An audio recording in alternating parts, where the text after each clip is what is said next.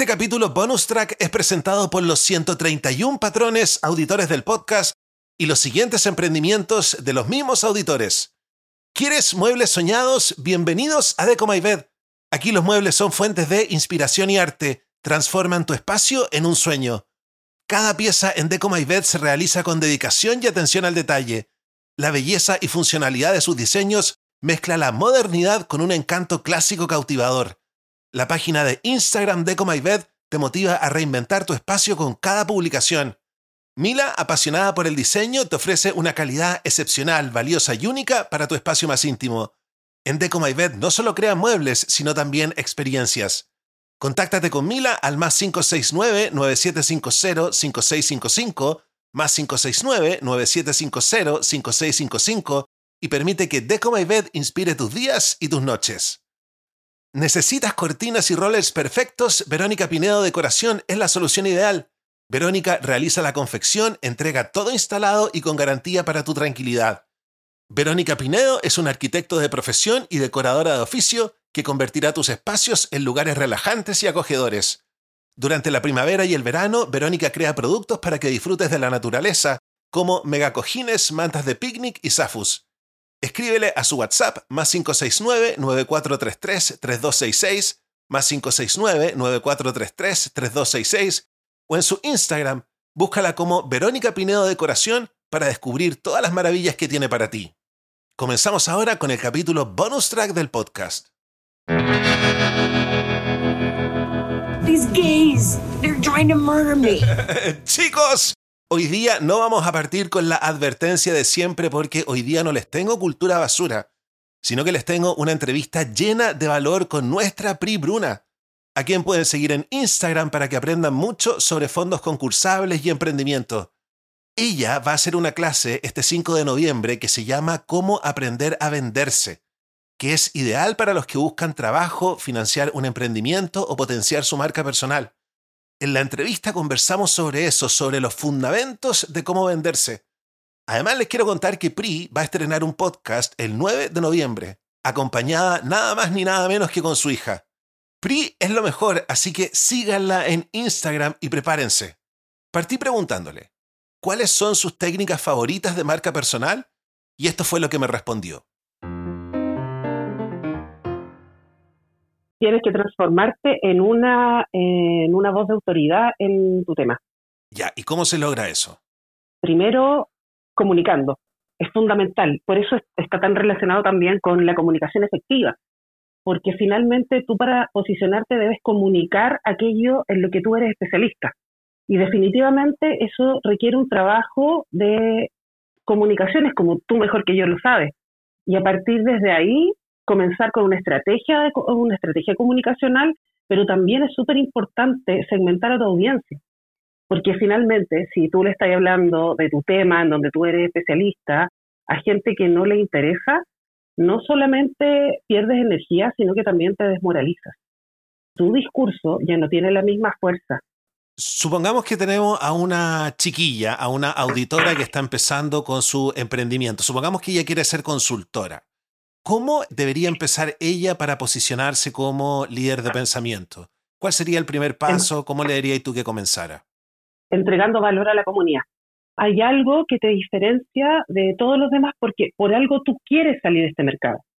Generalmente las personas eh, entran a, comienzan un emprendimiento ya sea porque hay que solucionar un problema que a ellos ya les, los tiene, o sea, un problema, un dolor, pero también eh, puede ser por una oportunidad uno toma la decisión de emprender desde el dolor, el problema o la oportunidad.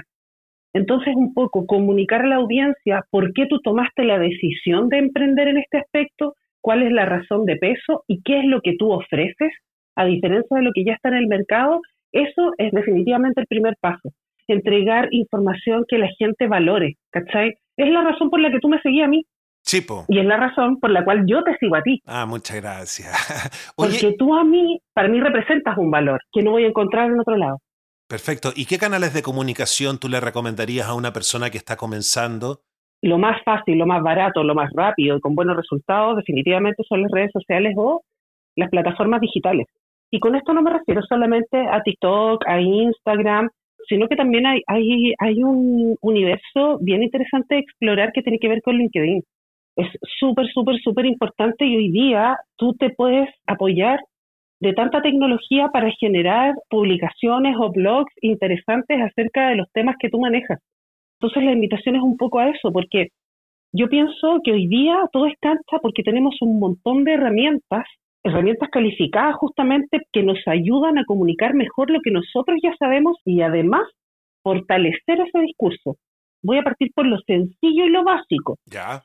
Interiorizarse con ChatGPT y entender que esa plataforma está a tu servicio y que el conocimiento que tú ya tienes lo puedes robustecer y que puedes incluso generar debate con una herramienta tan básica como esa, porque tú con Google vas a encontrar mucha información, pero Google no va a debatir contigo. Google no te va a decir, oye, se te está olvidando esto. Oye, ¿qué te parece si, si desarrollamos una línea adicional que se relacione con esto? Eso sí lo hace ChatGPT. ChatGPT finalmente es un consultor que te puede ayudar en muchas, muchas, muchas áreas. Entonces, a partir de eso, tú puedes mejorar tus comunicaciones. Porque si la gente tiene problemas comunicacionales, es lo que tiene que fortalecer. Tu información valiosa pierde valor si la gente no la entiende. ¿Cómo alguien puede identificar sus puntos fuertes y sus puntos únicos como para potenciar su marca personal? Alguien que está medio perdido por ahí. Con honestidad. Es el comienzo. Mira, más allá del síndrome del impostor, que yo creo que es mi percepción personal y desde la absoluta ignorancia. Pienso que el síndrome del impostor simplemente es miedo a hacerte responsable de los talentos que tienes. Y eso tiene que ver más contigo que con el entorno. Entonces, primero que todo, es la honestidad. Ser 100% honesto desde una posición de observación, mirar cuál es tu gran agente diferenciador con los demás. ¿Por qué tú eres distinto? No estamos hablando aquí ni siquiera de mejor o peor, estamos hablando de por qué eres distinto, qué te hace distinto, a qué, y a partir de eso vas a saber a qué público llegar. Pero ese es un cuestionamiento que uno tiene que hacerse personalmente y partir siendo objetivo. ¿Y qué pasa si yo, por ejemplo, ando con la boca abierta por la vida y me doy cuenta de que no tengo nada de diferenciador? ¿Qué consejo le daría a una persona?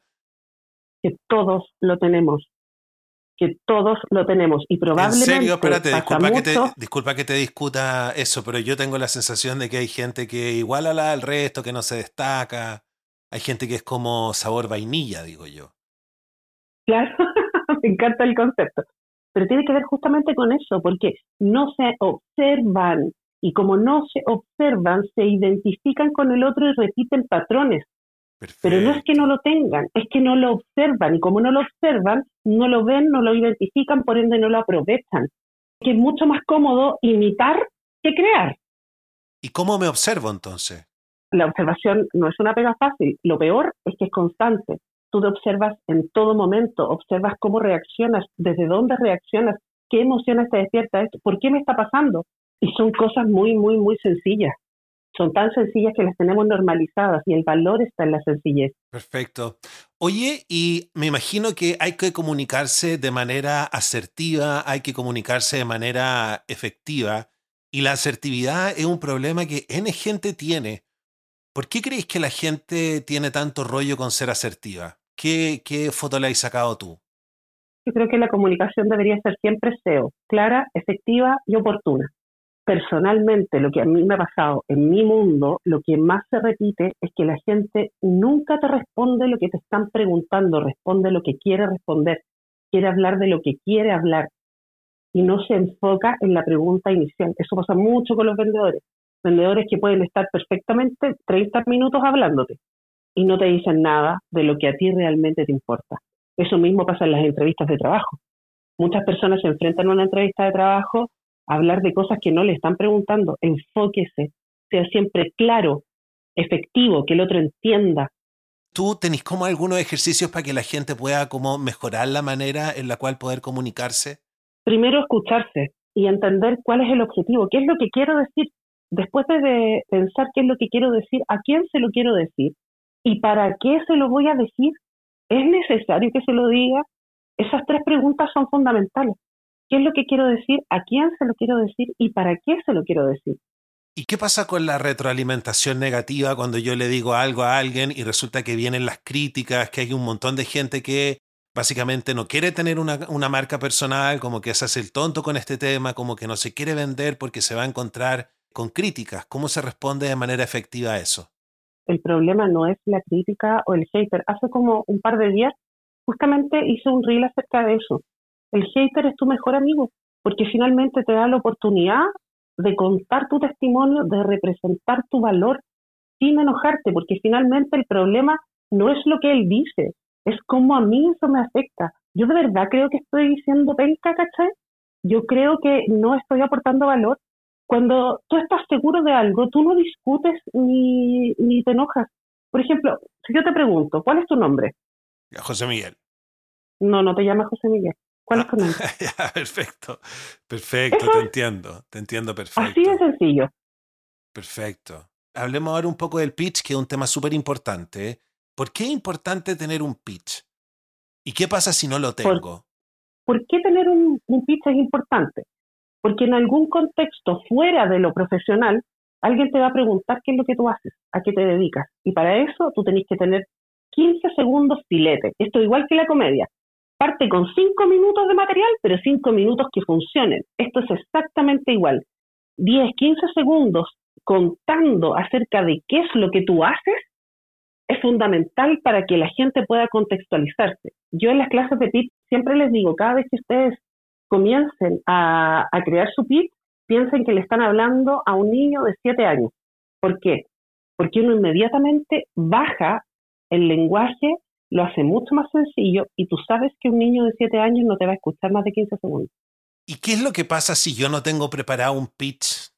Cuando te pregunten qué es lo que haces o qué estás haciendo o a qué te dedicas, vas a empezar a divagar, vas a empezar a tener un diálogo gigante que finalmente no llega a ninguna parte porque no tienes definido qué es lo que haces, para qué lo haces y cómo lo haces. Entonces, ¿qué pasa? La persona pierde la atención del, del discurso y nunca esa información se quedó en su cerebro. ¿Y hay algunos errores comunes, aparte de no bajar la información, con los cuales tú te encuentras más o menos y cómo nosotros podemos evitar esos errores? El exceso del lenguaje técnico y profesional. Ah, ok. Cuando las personas utilizan demasiado profesionalismo en el discurso y eso lo hace lejano y la gente no entiende y en muchas oportunidades las personas se podrían sentir avergonzados de preguntar algo que no saben. Entonces, esto de bajar el contenido, de hacerlo más sencillo, igual que la Pribruna, que te explica contenidos que son más complejos, es finalmente lo mismo que hablamos la otra vez. Todos tenemos potencial de ser la pilar sordo de alguien. Y la Pilar Sordo lo único que hizo fue bajar el contenido duro de la psicología y explicárselo a la señora que estaba cocinando en su casa, entendiendo por qué su hijo se comportaba como su marido. Claro, y más encima después hizo como una sociedad con Coco Legrand para hacerlo más fácil todavía, hicieron algo juntos. Y fue precioso porque finalmente a todos nos quedó el aprendizaje, porque justamente el generar emociones implica que tú fijes el contenido mucho más profundo porque fijas desde la emoción es súper importante porque cada vez que nosotros vivimos un hito en nuestra vida, ese hito se convierte en eso porque nos pegó súper fuerte en la parte emocional, para bien o para mal. Ahora el pitch no lo vas a crear en un ratito. Claro, yo llevo años trabajando en eso y en 10 minutos te hago un pitch, estoy teniendo la información. Pero lo choro es que el pitch tiene que identificarte. Si no te identificas y si no te sientes, y esto es fundamental, se lo digo a todos mis clientes, si tú no te sientes orgulloso de tu pitch, hay que cambiarlo, porque se te va a notar. El lenguaje corporal no habla, grita, y se te va a notar en la cara, en el cuerpo, en la gesticulación, incluso en el delivery de la información.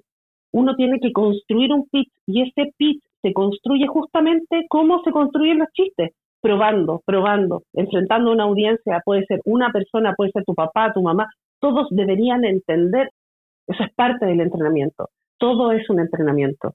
Para un fondo concursable puedes hacer un pitch en 10 minutos y en una hora, por supuesto, porque todo está bajo un contexto y además que hay requisitos que debes cumplir, entonces solamente te alineas al requisito. Pero sí o sí tienes que generar un impacto en quien está evaluando el proyecto, porque si no, no te va a pescar, tenés que pensar que esa persona ve 150 pitch, 300 pitch, el que queda es el que genera esa conexión con el evaluador y eso se hace únicamente a través de la emoción. Hablemos ahora de relaciones públicas. ¿Cuál es el papel de las relaciones públicas y qué es lo que tengo que entender yo como relaciones públicas? ¿Y cuál es la diferencia, crees tú, que hay entre las relaciones públicas y el marketing tradicional? Las relaciones públicas no necesariamente buscan un beneficio inmediato. De hecho, yo diría que las relaciones públicas buscan más un beneficio a largo plazo. Y ahí podríamos meter el networking, por ejemplo, en donde tú sabes que este contacto puede ser una alianza estratégica a mediano o largo plazo. El marketing no, el marketing busca generar impacto en el inmediato, el marketing busca posicionar la marca en la mente del consumidor. Las relaciones públicas lo que buscan es generar buena onda para que a partir de la buena onda nosotros podamos tener una relación, ya sea comercial o no, pero sí que nos aporte valor. las relaciones públicas son mucho más relajadas, esto es mi punto de vista. Los amigos que yo tengo personalmente que han posicionado o han crecido en sus carreras profesionales más rápido son justamente lo que hacen más relaciones públicas, porque finalmente un nuevo cargo se negocia en el pasillo, no en una reunión a las 8 de la mañana en una oficina con un café. Igual que los negocios, los grandes negocios se cierran en asados, se cierran en comida, en otros contextos. Si te citan un viernes o un lunes a las 8 de la mañana en una oficina para un café, no necesariamente quiere decir que tienes más probabilidades de cierre el negocio. Pero si lograste captar la atención de una persona en un asado el sábado con puros amigos de tu amigo en un cumpleaños, yo te aseguro que ese negocio tiene más probabilidades de cerrar. Yo mis mejores negocios los he cerrado a las 4 de la mañana con cuatro piscolas en el cuerpo, en la salida de una discoteca. Perfecto, o sea, hay que salir más de la casa, hay que dejar de ser tan encerrado y apagar un poco la tele y salir al mundo exterior. Sí, fíjate que yo cuando vendía inversiones hace un par de años atrás, yo nunca tuve reuniones en oficina. Yo a todos mis clientes los citaba a un bar a las 7, 8 de la noche a la hora del almuerzo nos tomábamos una chelita, hablábamos de la familia y cerraba mis negocios. Y me fue bastante bien. Después me cambié, le llegué a todos mis clientes porque mis clientes ya confiaban en mí. No querían en el fondo la inversión, querían que yo supervisara su inversión. Relación va a ser igual a resultado. Ahora bien, para tener una relación y un buen resultado con la primera persona que te relacionas es contigo. Cuando hablamos de negociación, la primera persona, y todo se va y pasean ese punto fundamental que es el inicio. ¿Con quién negociáis primero para buscar pega? No, con el que me llame primero a entrevista. No, perrito, usted negocia con usted primero. ¿Quiero esa pega? ¿Por qué quiero esa pega? ¿Qué, me va a aportar esa pega a mí? ¿En qué yo voy a aportar a esa empresa? Es la negociación con nosotros mismos y todo lo que tiene que ver con la relación con nosotros mismos, el paso inicial. Y la gente se lo va y pasea. Dejan de elegir, pierden el derecho genuino del ser humano a elegir porque ellos se pusieron en un escenario en donde el otro decide por mí o sea, el aprender a venderse nace justamente por un hombre. Yo no sé si te conté, había un hombre, un amigo muy. Yo trabajaba hace muchos años en una empresa muy, muy grande. Y él me habla y me dice, ¿cómo estás, Pri? Que, que te cambiaste de pega de nuevo, te está yendo la raja. Sí, sí, estoy súper bien. Me dice, bueno, me está yendo como la web. Trabajar en un banco X. Me está yendo pésimo, te juro, te, soy ingeniero comercial, tengo un diplomado en no sé cuánto, tengo un, un, un curso de no sé qué. Me dijo, estoy ganando 600 lucas yo estaba ganando el triple de lo que ganaba él. Y yo le digo, pero, bueno, ¿cómo pasa esto? Y ahí entendí que justamente él buscaba pega, ojalá me reciban. Y yo buscaba pega diciendo, perfecto, en tres semanas yo voy a conseguir una pega y siempre en tres semanas conseguía una pega y tenía tres opciones para yo elegir dónde me quería ir. Yo tenía tres empresas donde yo estaba en la, en la posición de poder y la gente no ve la búsqueda de pega así y en los emprendimientos pasa exactamente lo mismo. Van a negociar con un proveedor, deberíais tener tres. Van a negociar con un cliente, deberíais tener diez. Porque tú tienes que tener siempre el sartén por el mango. Pero eso conlleva responsabilidades. ¿Qué responsabilidades? Tomar una decisión es una responsabilidad, siempre. Y estar sujeto a siempre estar tomando decisiones es un súper buen indicio porque finalmente tú tienes el control. Y es agotador. Es agotador porque conlleva una responsabilidad. Si yo tomo la decisión de qué pega elegir, yo voy a tener que lidiar con esas consecuencias. En cambio, si una pega me llama, es la única que me llama, yo voy, tomo la pega, después yo puedo reclamar porque la pega es penca. Qué buena. ¿Cachai? Excelente. Yo no sé si esto estará dentro como de tu, de tu, de tu reino, pero ¿qué, ¿qué pasaría con alguien que está creando una marca personal, que se está transformando en un líder de opinión y de repente tiene que manejar una controversia? una controversia que podría afectar su marca personal. Es que los escenarios son variados, pero bajo esa premisa lo primero, lo primero, lo primero, lo primero, lo primero me afecta, cómo me afecta, por qué me afecta y cuál es mi responsabilidad en esto. Finalmente, hacerse responsable y entender que nos tenemos que hacer responsables es sumamente importante porque ahí decides su taxi. En efecto, la responsabilidad fue mía. Aclaremos todo, sí, yo me equivoqué en esto. No es mi responsabilidad. Oye, ¿sabes qué? Entiendo tu punto. Es un yo, como les digo muchas veces a mis clientes, es un interesante punto de vista. Ahí no te estoy diciendo que estoy de acuerdo o, estoy en desacuerdo, pero estoy valorando tu perspectiva desde el no juicio, porque yo no voy a participar del conflicto. Es un interesante punto de vista, pero el mío es el siguiente. No busquen debatir, busquen que eso sea un aporte. Finalmente busca siempre ganar porque el aprendizaje es ganancia. Ok, ok. Oye, hemos hablado entonces de relaciones públicas, me contaste que uno se tenía que transformar en un líder de opinión y cuando mencionamos un poco los canales, hablabas de las redes sociales, ¿pasa algo con los medios de comunicación tradicionales? ¿Y cómo puede una persona como entrar para que te entrevisten en una revista, para que te saquen la cuña a ti como el experto? ¿Eso se puede? ¿O primero hay que tener como una base en las redes sociales y ser bacán ahí? Tu trabajo siempre va a hablar por ti y mientras tú te enfoques en que tu trabajo sea impecable, como dijo una comediante por ahí, mi trabajo va a ser tan bueno que no les va a quedar otra que invitarme. Si tú lo buscas, perfecto, pero no te olvides que tienes que tener bien entrenado tu pitch, tienes que saber claramente cuál es tu aporte en la sociedad, para que cuando ellos te entrevisten tú no divagues y tengas un discurso robusto. Se trata de eso. Se trata de que tu empresa debe salir con un discurso robusto. Hablemos ahora un poco de la planificación, porque me imagino que esto no se tiene que hacer a tontas y a locas, ¿no? ¿Cuál es tu punto de vista respecto de la planificación? La planificación es fundamental, fundamental. La planificación te permite abordar la vida desde una seguridad distinta, porque finalmente ya sabes lo que tienes que hacer. Una amiga cercana a mí siempre dice, cuando nadie sabe qué hacer, nadie hace nada una planificación, tú ya sabes qué hacer, ya sabes cuál es el camino. Ponerse objetivos es fundamental. No es levantarse en la mañana y decir, ay, ojalá hoy día venda. No, mi amor, ¿cuánto va a vender hoy día? Chuta, tengo que vender 10. Partiste, saliste de la cama, te lavaste la cara, te sonaste los mocos y partiste. Necesitas vender 10. No es, hoy ojalá me llamen de una pega. No, de aquí a la próxima semana tengo que haber mandado 100 currículums de esos 100 currículums, sí o sí deberían ya contactarte 5, por lo menos. Es una tasa de conversión de un 5%. Es la peor tasa en la historia. Y ese es el desde. Yo no conozco a nadie que tenga una tasa menor a un 5%. No conozco a nadie. Pero en los Reels mucha gente me contesta y me dice, sí, es que yo lo tengo todo en mi cabeza. Tú tienes un celular. Ese celular tiene una capacidad de memoria limitada. Lo mismo le pasa a tu cerebro. ¿Qué va a pasar? Cada vez que tú planificas, tú empiezas a sacar esa información de tu cabeza y a despejar ese disco duro para tener espacio para la creatividad. La planificación tiene que ver con dos cosas, con creatividad y con disciplina. Y eso es lo que les duele. Es mucho más fácil y más cómodo tener todo en tu cabeza, todo en tu cabeza, claro, porque finalmente ser planificado demanda disciplina. Y ese es uno de, los grandes dolores de la humanidad, en que les da paja ser disciplinado. Si con motivación te va a durar un rato, buena onda, voy a ser súper productivo, pero si se acaba la motivación, ¿qué vaya a hacer después? Vaya a estar a la merced de si tenéis ganita o no tenéis ganita. Eso le pasa mucho a los artistas.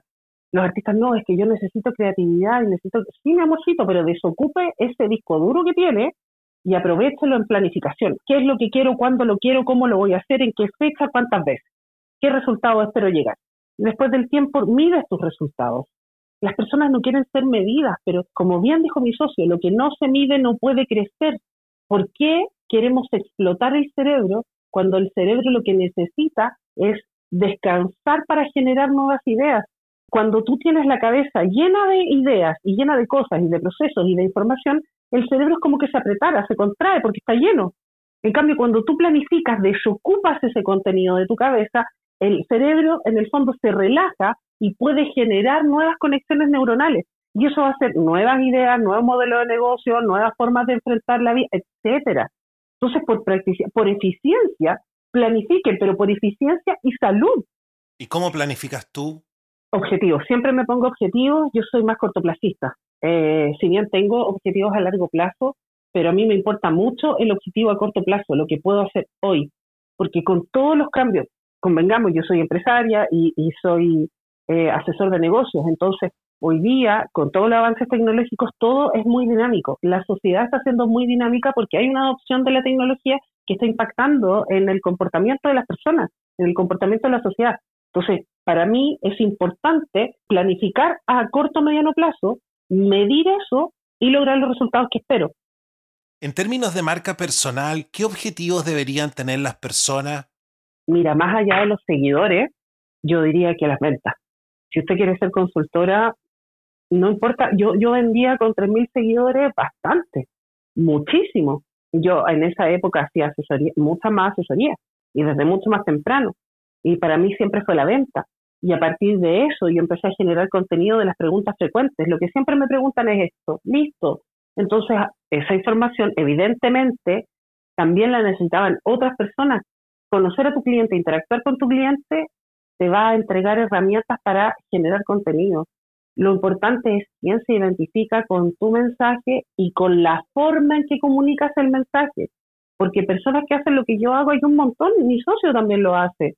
En, en estricto rigor o técnicamente somos competencias, pero hay un determinado segmento de clientes que lo prefiere a él y hay un determinado segmento de clientes que me prefiere a mí. Entonces nos complementamos. Acá finalmente nuestra oferta es más robusta porque tenemos el feedback de él y mío. Pero serían las ventas como el criterio, el criterio número uno, tú pensás. Es que es más eficiente, es mucho más eficiente porque la cantidad de seguidores no va a determinar tu nivel de ingreso. Sí. Hay más probabilidades de cerrar ventas, sí es cierto, pero con una cuenta chiquitita igual puedes llegar a las 10 ventas semanales o mensuales que tú necesitas y que tú quieras y que puedas eh, tener, porque también tiene mucho que ver con tu capacidad de producción, ¿cachai? ¿Cuántas horas hay al día? Y de esas horas, ¿cuántas yo puedo generar ingresos? pero en el fondo, claro, es más bien la calidad de tus seguidores que el montón de seguidores que tienes. Es, mucho lo que pasa en comedia. Hay cuentas que tienen un montón de seguidores, pero van a un show y no convierten, no convocan, no, no llenan. Mientras que hay otros que tienen menos seguidores y yo veo cómo ellos llenan. Sí, pues tenéis toda la razón. Oye, ¿y hay alguna como estrategia de crecimiento que podríamos recomendarle a alguien que está empezando a construir su marca personal? Sí, yo pienso que la calidad del contenido. ¿Sabéis que en esta etapa, esta, esta primera semana, de hecho en mi canal de Instagram hay un desafío, justamente hoy día está activo, llevamos dos semanas, donde la primera, la primera estrategia semanal fue, ustedes tienen la labor de generar contenido diario ya sea una historia, un reel, lo que usted quiera, pero sí o sí tiene que hacer una cosa al día, generar contenido. Segunda semana, perfecto, ya aprendieron, ya lo hicieron, no sé qué. Esta semana tienen la siguiente meta. Tienen que generar una venta al menos a partir de ese contenido. Y la semana siguiente va a ser otro desafío. Van a tener que generar dos ventas, pero de la nueva audiencia. Y así va planificando, pues, y a poquito va creciendo, porque eso te va a empujar a generar mejor contenido observa qué es lo que la gente valora de tu contenido y desde a partir de eso generar más.